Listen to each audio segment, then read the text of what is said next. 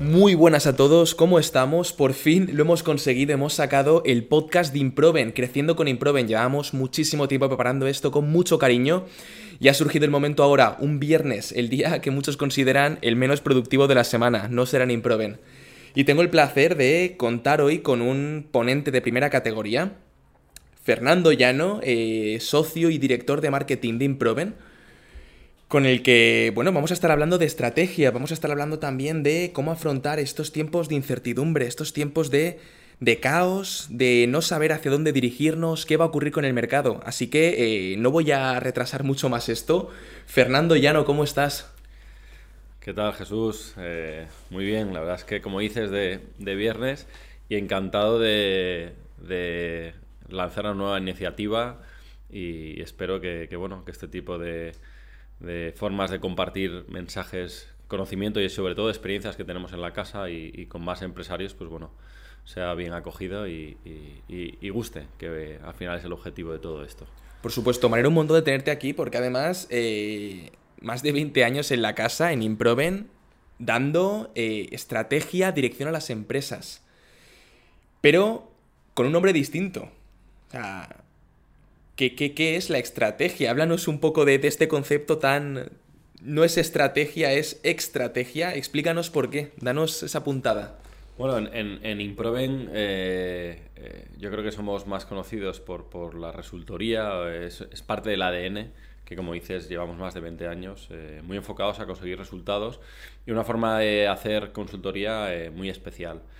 Eh, en su momento, ya hace muchos años, cuando vimos la necesidad de ayudar a nuestros clientes también en la fase de estrategia, en pensar más en el futuro, no tanto en el, corto plazo, eh, allá por el año 2009, 2010, saliendo de la crisis financiera anterior, pues entendimos que lo que necesitaban eh, las compañías era estrategia pensando a futuro, pero de una forma muy pragmática, muy realista, muy tangible, muy enfocada a resultados, que es lo que podíamos aportar desde la casa. Y un poco es es lo que, lo que se llamó estrategia porque va un poquito más allá de la estrategia, pero siempre con el ADN de la casa, que es que sea algo muy pragmático, muy tangible y que sobre todo no se quede en un dossier, en un documento, en, en un cajón, en, en, los despachos de, de, los directivos o de los empresarios.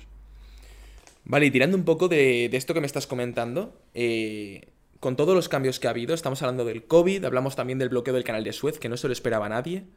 Eh, comentaste en un webinar lo de la Superliga, que la verdad fue un puntazo eso. Cuéntame eh, cómo, cómo se puede aspirar a mirar a largo plazo. Me parece una apuesta valiente, dado lo que, todo lo que ha ocurrido, cambios que nadie se esperaba, que ha obligado a muchos directivos a cambiar completamente el plan que tenían hecho a principios de año. ¿Cómo abordamos un proceso estratégico a largo plazo con la situación que estamos viviendo ahora? ¿Es posible? Eh, por supuesto, siempre, siempre es posible y, en este tipo de momentos eh, más aún. Eh, es verdad que cuando estás metido en esta vorágine es muy difícil pensar a futuro porque estás pendiente más del día a día y con lo que hemos vivido ahora aún más. Pero bueno, yo creo que también desde la casa lo que nos gusta y utilizamos muchas veces la frase de mirar hacia atrás o mirar atrás para comprender si miramos atrás a lo largo de la historia, eh, vemos que situaciones de estas han ido dando siempre. Eh, eh, no era con pandemias, era con otro tipo de, situaciones. Me acuerdo en el año 2000 se iba a acabar el mundo, con el efecto 2000, el Internet, la globalización después, el euro para acá, y eran momentos de cataclismo en el cual, bueno, había momentos de mucha incertidumbre y la gente estaba a veces como acojonada y qué va a pasar, qué va a pasar bueno, eh, si miramos para atrás para comprender, vemos que todos esos momentos ha salido de forma eh, buena.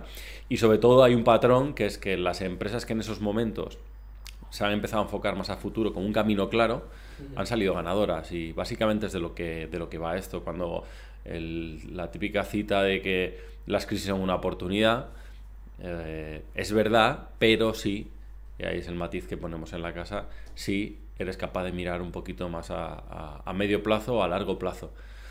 Y ahí es donde está la clave de cómo equilibrar tus decisiones del día a día, porque hay que tomar decisiones en el día a día, y en las pandemias todos hemos pasado por ahí, pero sin perder de vista y en paralelo ir definiendo ese plan de futuro que te va a hacer que luego eh, pueda ser una empresa ganadora o que simplemente eh, te quedes en una empresa normal o con más problemas. Me parece muy interesante esto que comentas de es posible, ¿no? Mirar a largo plazo y más pues, viendo todo el panorama que tenemos, ¿no? Yo creo que a día de hoy, pues lo que comentas, ahora mismo el día a día es lo que manda, es ver qué cambios van surgiendo. Y, me surge esta pregunta, ¿no? Después de todo lo que hemos vivido, eh, ¿a qué dificultades crees que se están enfrentando ahora los directivos? ¿Qué, aspectos crees que son los más, eh, los más vitales, ¿no? ¿Qué, ¿Qué, esencia tienen que arremeter los, los directivos para poder enfrentarse a esta situación de, pues eso, de muchas veces no poder ver más allá del día a día? Eh, es verdad que, y esto es algo muy especial de esta, de esta crisis, probablemente sea la primera crisis, eh, no sé si de la historia, pero, pero de la historia moderna seguro, en el cual el golpe ha venido de, un día para otro. eh, el resto de crisis digamos, ha habido un proceso en el que venías de años de bonanza o situaciones de, de, bonanza y poco a poco se iba empeorando, ya sea la parte económica, incluso enfermedades y pandemias de hace de hace más de un siglo, que también fue ocurriendo esto y fue poco a poco. Es verdad que esta situación vino en, en, en, una semana y de, de, estar en modo crucero, creciendo o lanzando productos, pensando en el futuro, sí que es verdad que sí vislumbraban ciertos problemas. Eh, llegó un golpe un día y, y, en España se vio pues eso con el eh, casi de un viernes a un lunes el, el mundo cambió y se paró todo. Y nuestra cabeza y nuestra forma de ser no estaba preparada para, para eso. Durante este último año y pico, yo creo que muchas eh, empresas y, y, las personas en general nos hemos ido adecuando a, a este proceso, primero asimilando, porque no era tan fácil y fueron las primeras etapas, pero además de que todo viniera de golpe, probablemente es la primera vez en la historia en la que realmente hemos pasado, hemos pasado miedo eh, personalmente yo es la única vez que recuerdo en mi vida que he tenido miedo de verdad. Eh, estar encerrado en casa, no podía salir, parecía que, quizás salías de casa y el virus te devoraba por la calle. Eh, me acuerdo la primera vez que salí a, comprar y, seguramente son esos recuerdos que se tengan grabados en la mente y, tendrás toda la vida. Y fue al supermercado un sábado después de estar una semana totalmente encerrado en casa, enlazando videoconferencias y muy bien sin saber casi qué hacer y trabajando un montón. Y salí ese sábado a comprar a mediodía, eh, con los guantes, con las mascarillas, con, con, todo el equipaje que parecía que ibas a la, a la, guerra. Y me puse los cascos de música y me puse a escuchar música, que yo habitualmente por la calle no llevo música. Y era una forma de meterte tu burbuja. Y entré en el supermercado y, y, y, y sentía miedo eh, casi de tocar cosas. O sea, bueno, esa sensación de no sabes lo que pasa, no tienes nada, no tienes control de la situación y es raro. Y esto es lo que nos ha pasado y es lo que está pasando en las empresas. Eh, cada día está siendo una aventura, evidentemente esa fase la hemos pasado, pero eso nos hizo a todos bajar al, nivel cero de la pirámide de Maslow y poco a poco hemos ido creciendo y estamos en esa fase, con vacunas, con, con un poco el verano, cómo van mejorando las, las cifras, viendo que la última ola no ha sido tan fuerte como quizás se podía, eh, podía esperar. Eh, y, las empresas nos pasa lo mismo. Eh, cada día es una aventura donde tienes que saber gestionar el día a día, pero repitiendo lo anterior, es muy importante que estemos pensando en, en, el futuro y definiendo nuestro plan para, para, el futuro, no solo gestionando el día a día, porque si te centras solo en el día a día, eh, te van a adelantar por la izquierda, por la derecha y a toda velocidad. Y, y ahora no, pero dentro de pocos meses estarás fuera de, de, de las empresas que pueden ser Has hablado de, un aspecto que me ha parecido súper interesante, el tema de, de, asimilar la situación, ¿no? Y esto un poco barriendo hacia el campo que, tú dominas, la consultoría, que es donde te has movido durante, durante años. Eh, ¿cómo, ¿Cómo se afronta esto a nivel interno? Es decir, asimilar la situación. ¿Es necesario un comité de crisis? ¿Es necesario contar con gente externa, con profesionales externos? ¿Es necesario asignar responsabilidades para situaciones como esta? Que igual en el día a día es cierto no se van a dar, tú no vas a bajar un lunes y va a haber una pandemia mundial, pero que puede volver a ocurrir. O sea, recordemos que esto ya ocurrió a principios de siglo, volvió otra vez con el tema de las vacas locas, eh, puede ser una pandemia o puede ser cualquier otra cosa, una crisis económica, un bloqueo en el canal de Suez. ¿Hace falta asignar responsabilidades? ¿Consta esto dentro de esta visión a largo plazo? Desde, desde luego, eh, eh, en toda la parte de que se habla de estrategia de futuro, hay que, hay que tener tus planes de contingencia y tienes que saber qué tipo de cosas pueden ocurrir. en, en, en, estos planes, eh, dudo que alguien hubiera puesto una pandemia y probablemente en los nuevos planes tampoco tenga que estar, pero sí que el hecho de tener planes de contingencia donde aparecen cosas que pueden ocurrir con cierta factibilidad y tú tengas ya preparado cómo puedes responder a eso, pues te hace que si aparece una pandemia que no tienes en tu mapa, puedas reaccionar de forma más rápida. Bueno, al final se trata de, agilidad, que es un concepto muy importante hoy en día y seguramente es el más importante de, todos, porque hoy en día es muy difícil predecir. Eh, siempre lo ha sido, pero hace años las variables que se podían mover eran menos. Eh, em, pues quizás, me acuerdo de hace 20 años, eh, pues igual era el petróleo lo que se movía, pero el resto de parámetros estaba parecido. O de repente la inflación o el cambio euro-dólar, pero, pero el resto de cosas medio estaban controladas. Eh, llevamos unos años y ahora mucho más, en el cual realmente todos los días todas las variables se están moviendo. Entonces, intentar predecir las, las hipótesis reales que van a ocurrir se ha vuelto en, un trabajo de chinos y que encima la fiabilidad es muy baja. En lugar de dedicar tiempo a predecir lo que puede, lo que puede estar pasando con todas estas variables, yo creo que tenemos que tener a nuestras empresas y a nuestros equipos eh, bien aleccionados y bien trabajados para que podamos ser ágiles y en función de lo que ocurra poder reaccionar de forma muy, muy rápida. Esto se ha visto también en la pandemia. Ha habido gente que ha reaccionado de forma rápida y le ha podido sacar cierto rédito, aunque yo creo que no ha habido mucha empresa ganadora ahora, todavía. Eh, y ha habido gente que, eh, que simplemente en, asimilarlo ha tardado un año. Yo veo todavía empresas que todavía están en fase de asimilar y, y hablando de cuándo volverá a la normalidad. Pues bueno, eh, pues la normalidad no llegará. hoy es una normalidad y ayer era otra. Y pasado mañana será otra. entonces, en lugar de intentar ver qué escenario va a ocurrir de forma más factible, y ahí parte de lo que hay que hacer, eh, sobre todo es trabajar con el equipo para que tengamos ciertos escenarios trabajados. El hecho de trabajar escenarios también genera agilidad en, el equipo de tu organización y en función de lo que vaya viniendo ir tomando decisiones sin cambiar el rumbo de futuro. Es decir, y aquí es donde está el equilibrio entre el largo y el, corto.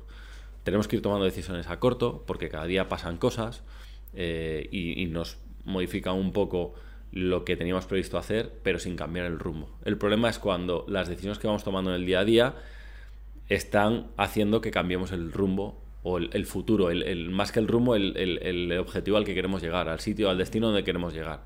Y entonces ahí es donde realmente eh, muchas empresas eh, eh, tienen problemas porque al final estás cambiando constantemente y el mercado no te lo, no te lo, no te lo acepta. No que cambies tu operativa, sino que cambies cada día de, estrategia o qué papel quieres, eh, digamos, cubrir en esta sociedad. A mí me gusta porque está esto que estás comentando ahora, porque es cierto que parece que el mercado al final es, es el juez ¿no? de, de, las empresas, es el que acaba decidiendo quién, quién gana y quién pierde.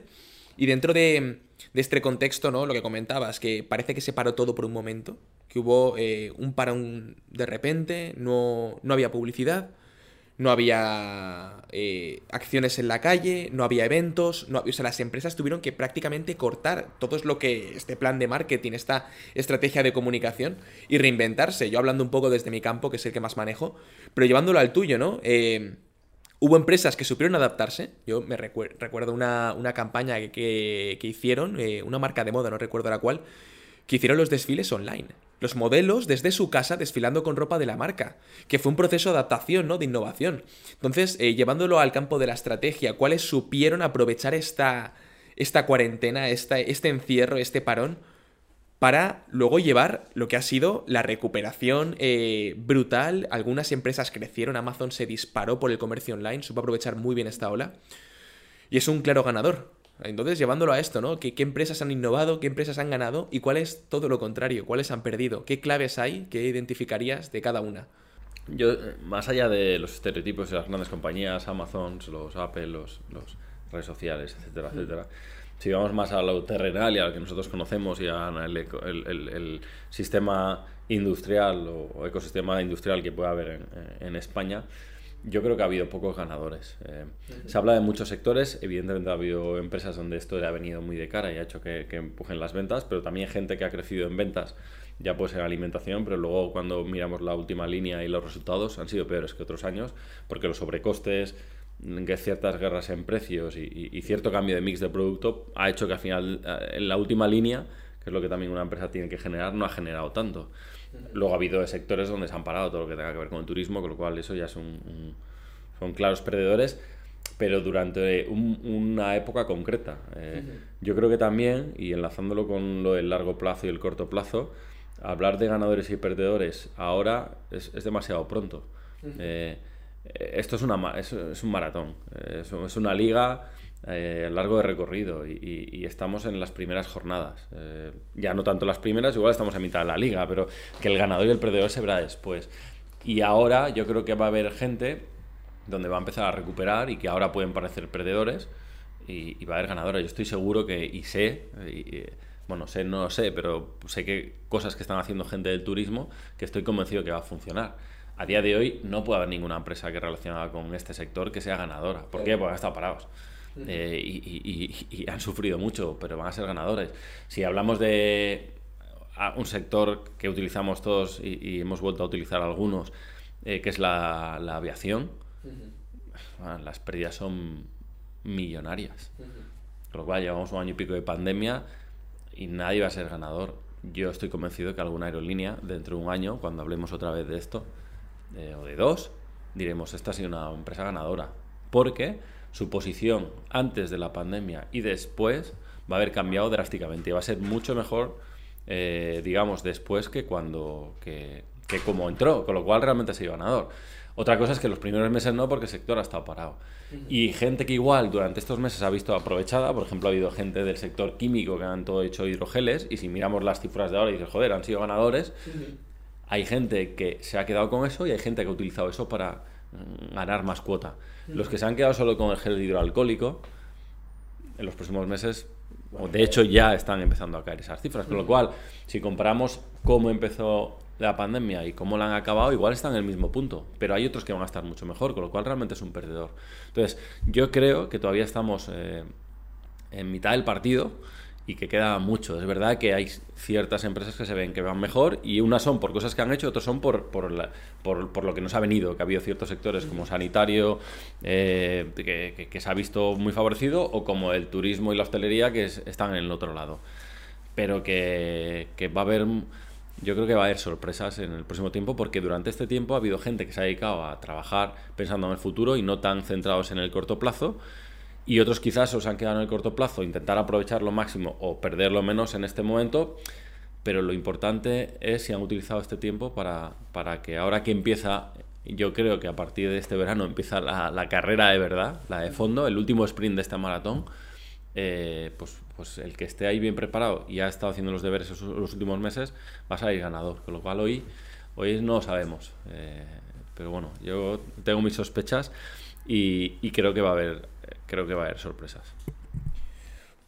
Eh, me parece. Me parece razonable, incluso, ¿no? Porque ya había mucha gente haciendo este efecto bola de cristal de qué sectores habían perdido la batalla contra el COVID, contra la pandemia, contra, contra el mercado y cuáles sí que habían eh, pues sabido aprovechar esta ola de mayor o mejor manera. Pero a mí lo que más me interesa es este tema que has comentado, ¿no? Parece casi un poco la, reinvención, este proceso, esta innovación que está habiendo en sectores que han visto que o, innovaban o buscaban maneras alternativas de sacar adelante su, negocio o no salían. Véase, por ejemplo, el tema de los hoteles que decidieron hacerlos también como eh, casi oficinas, donde eh, el profesional podía trasladarse a hacer trabajo a distancia.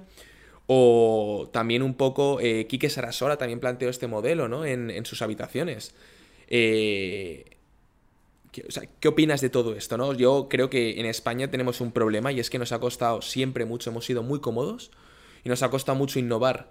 Eh, ¿Qué piensas de este, esta pandemia a nivel la parte igual más positiva, si, si cabe, de, de, esta pandemia? ¿Crees que la innovación ha jugado aquí un papel relevante, sobre todo de cara a, pues eso, ¿no? Ver cómo empresas han conseguido sacar eh, de donde no parecía que se podía sacar nada, como en el sector turismo, oportunidades que a largo plazo pueden consolidarse.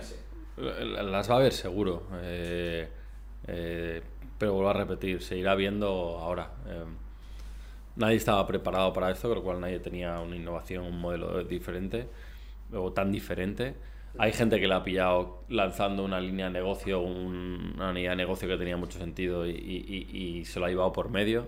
Eh, porque claro, esto te, te, te, te si no, si el, efecto pandemia y todos sus, eh, eh, todo lo que conlleva no va a favor de tu modelo de negocio, si lo acabas de lanzar, pues, pues, pues en ese momento te lo para por completo, pero quizás ahora, ahora vuelvan. Yo, yo creo que, que las empresas han estado trabajando muchas mucho en el día a día, pero hay muchas que también han estado dedicando, invirtiendo tiempo en, en, la salida, y para mí ese es el mensaje importante.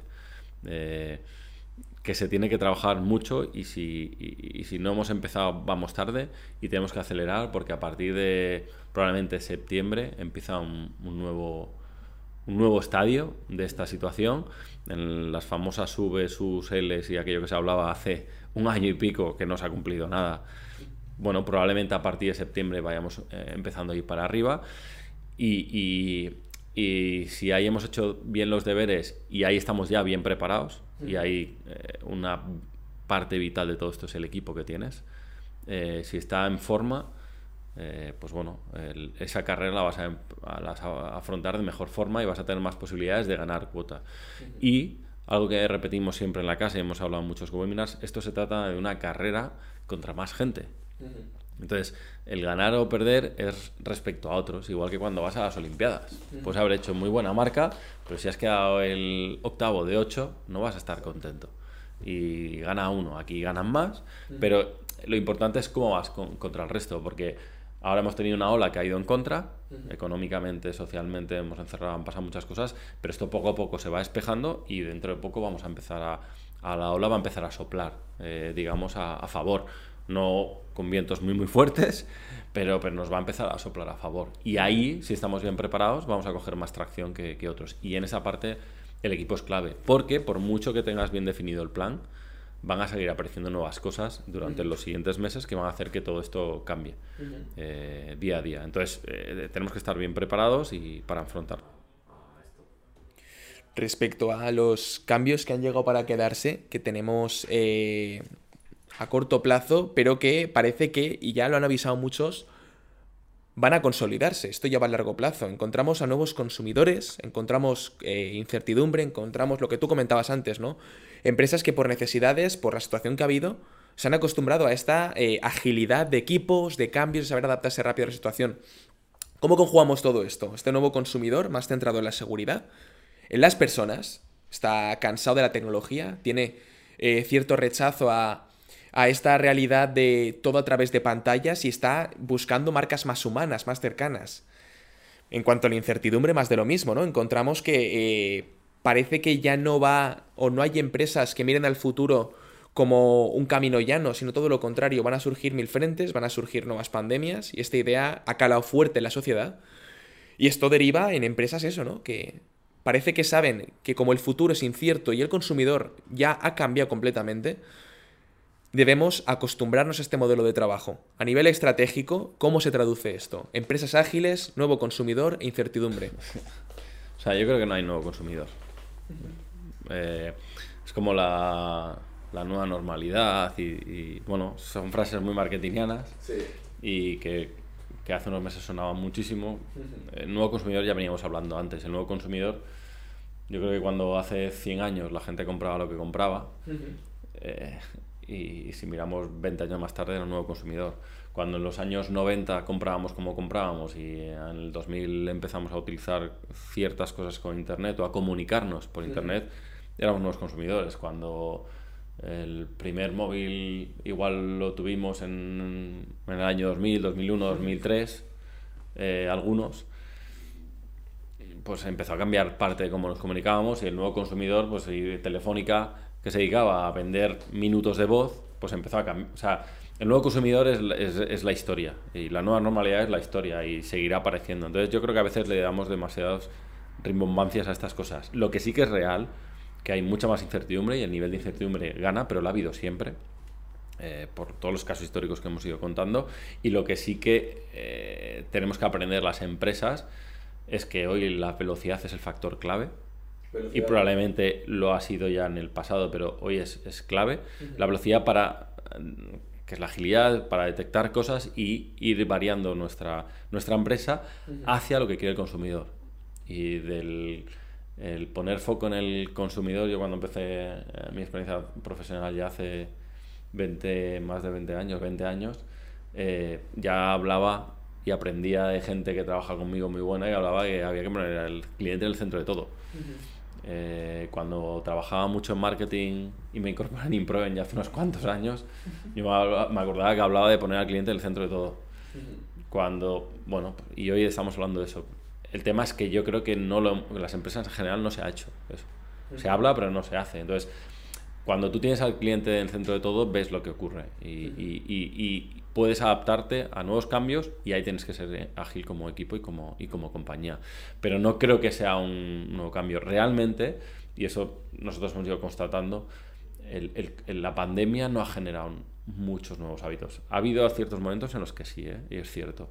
Pero a día de hoy lo que estamos viendo es lo que ha hecho ha sido un catalizador y ha acelerado muchas cosas que ya venían. La digitalización, las videoconferencias, la compra online. O sea, que Amazon no se creó hace un año y medio. Lo que ha pasado es que este último año y medio mucha más gente lo ha utilizado y lo hemos utilizado todos mucho más. Pero Amazon en marzo del 2020 era una de las empresas más grandes del mundo, con más crecimiento. Entonces, ¿qué ha hecho? Pues que el crecimiento ahora ha sido mucho más grande en un año que, que los anteriores. Eh, oía a Payete hace un tiempo que, estuvimos en una charla con él, que hablaba de que la digitalización no ha habido ningún cambio drástico. Lo que hemos hecho es que lo que teníamos pensado como sociedad avanzar en cinco años, lo hemos avanzado en un año. Pero no es que haya cambiado, lo que es ha sido ha, acelerado cosas porque el hecho de que te confinen, hay una pandemia, estés en tu casa y tal, pues ha hecho que vayamos más rápidos en ciertas cosas. Pero no hay así a grandes rasgos grandes hábitos que aparezcan nuevos. Es verdad que hay un momento en el que la seguridad y la salud te da miedo todo, en el cual esto no estaba en ningún plan y, todo lo que tiene que ver con seguridad, sanidad y salud lo has tenido, lo hemos tenido muy presentes pero yo creo que, que, tampoco va a ser tan exagerado como estamos. De hecho, ya se está viendo con los efectos de los hidrogeles, las toallitas, que el uso y las ventas son mucho menores que hace un año. Porque fue una fobia. igual que pasó con el papel higiénico, que como el Juan Roch, nadie sabe lo que hizo con tanto papel higiénico, pero también hay, pues, bueno, hay momentos puntuales que pasan comportamientos que a veces no se entienden, el, el humano se comporta así, pero cuando va pasando el tiempo todo se va, se va llevando más a, a, cosas más estables y yo creo que hoy seguimos en el camino que ya veníamos en el año 2019. Lo que pasa que es verdad que este año, eh, digamos, ha sido como como 5 o 6 años de avance en muchos de estos cambios. Hay una idea que, que me, me, parece brutal porque, bueno, yo apelando ahora a la comunidad marketera, más de uno se va, se va a cabrear con esto, pero bueno, el tema de lo que has comentado, ¿no? De la estrategia no ha cambiado, el consumidor no ha cambiado, ¿no? Es una evolución lógica que se ha ido acelerando. Y nada, Fernando, eh, poco más. O sea, nos hemos coronado hoy y hemos hablado de muchísimas cosas, de estrategia, de futuro, de, decisiones que deben tomar las empresas, principalmente empezando por asimilar la situación. Y, no tener miedo y sobre todo lo que tú comentas, ¿no? Eh, es una carrera, una, carrera de fondo contra más empresas y hay que tener presente eso, la agilidad, que, el consumidor al final hay que ponerlo en el centro, que tiene que ser el centro de la estrategia, de la dirección que debe tomar la empresa y que las decisiones que se deben tomar deben ser ágiles, rápidas y sobre todo eh, con visión a largo plazo. No olvidar el, en el, la vorágine del día a día este, este largo plazo. Pues poco más, eh, primer episodio de Improven, eh, muy buenas sensaciones. Nada, cuéntame brevemente, que contamos con poco tiempo más, cómo te has sentido, qué tal ha ido y que, bueno, danos un consejo para la historia. no, no, no, bueno, espero que, que sea el primero de muchos y que digamos que con este nuevo contenido, formato que lanzamos hoy, pues puedan pasar mucha más gente eh, por aquí, que podamos ir contando sobre todo cosas que vemos en nuestro día a día y que pueden ayudar. Al final todos también dedicamos tiempo a escuchar música, a correr, a ir en el coche y bueno, este tipo de herramientas y formas de contenido creo que son muy útiles, lo utilizamos todos y, creo que también imprueben ahí con la experiencia que tenemos en, cosas reales, pragmáticas y tangibles en nuestro día a día, pues podemos poner nuestro granito de arena y ojalá eh, pueda servir a, gente que está en situaciones de las que estamos hablando a, inspirarse y a, bueno, que, puedan implantar o, puedan cambiar ciertas formas de pensamiento en base que, a lo que podemos compartir con ellos. Fantástico, pues muchísimas gracias Fernando. Eh, espero que todos lo hayáis podido disfrutar, que hayáis pasado un buen rato con nosotros, que sobre todo esto sirva de valor y eh, sea decisivo para que podáis tomar decisiones en el futuro. Es al final nuestro trabajo, queremos aportar valor a, a la comunidad que tenemos de, usuarios, de clientes, de gente que nos conoce. Y nada, eh, volveremos con más episodios, con más temas y sobre todo con más, mucha más consultoría. Un abrazo a todos, espero que lo hayáis disfrutado una vez más y nos vemos en el siguiente episodio.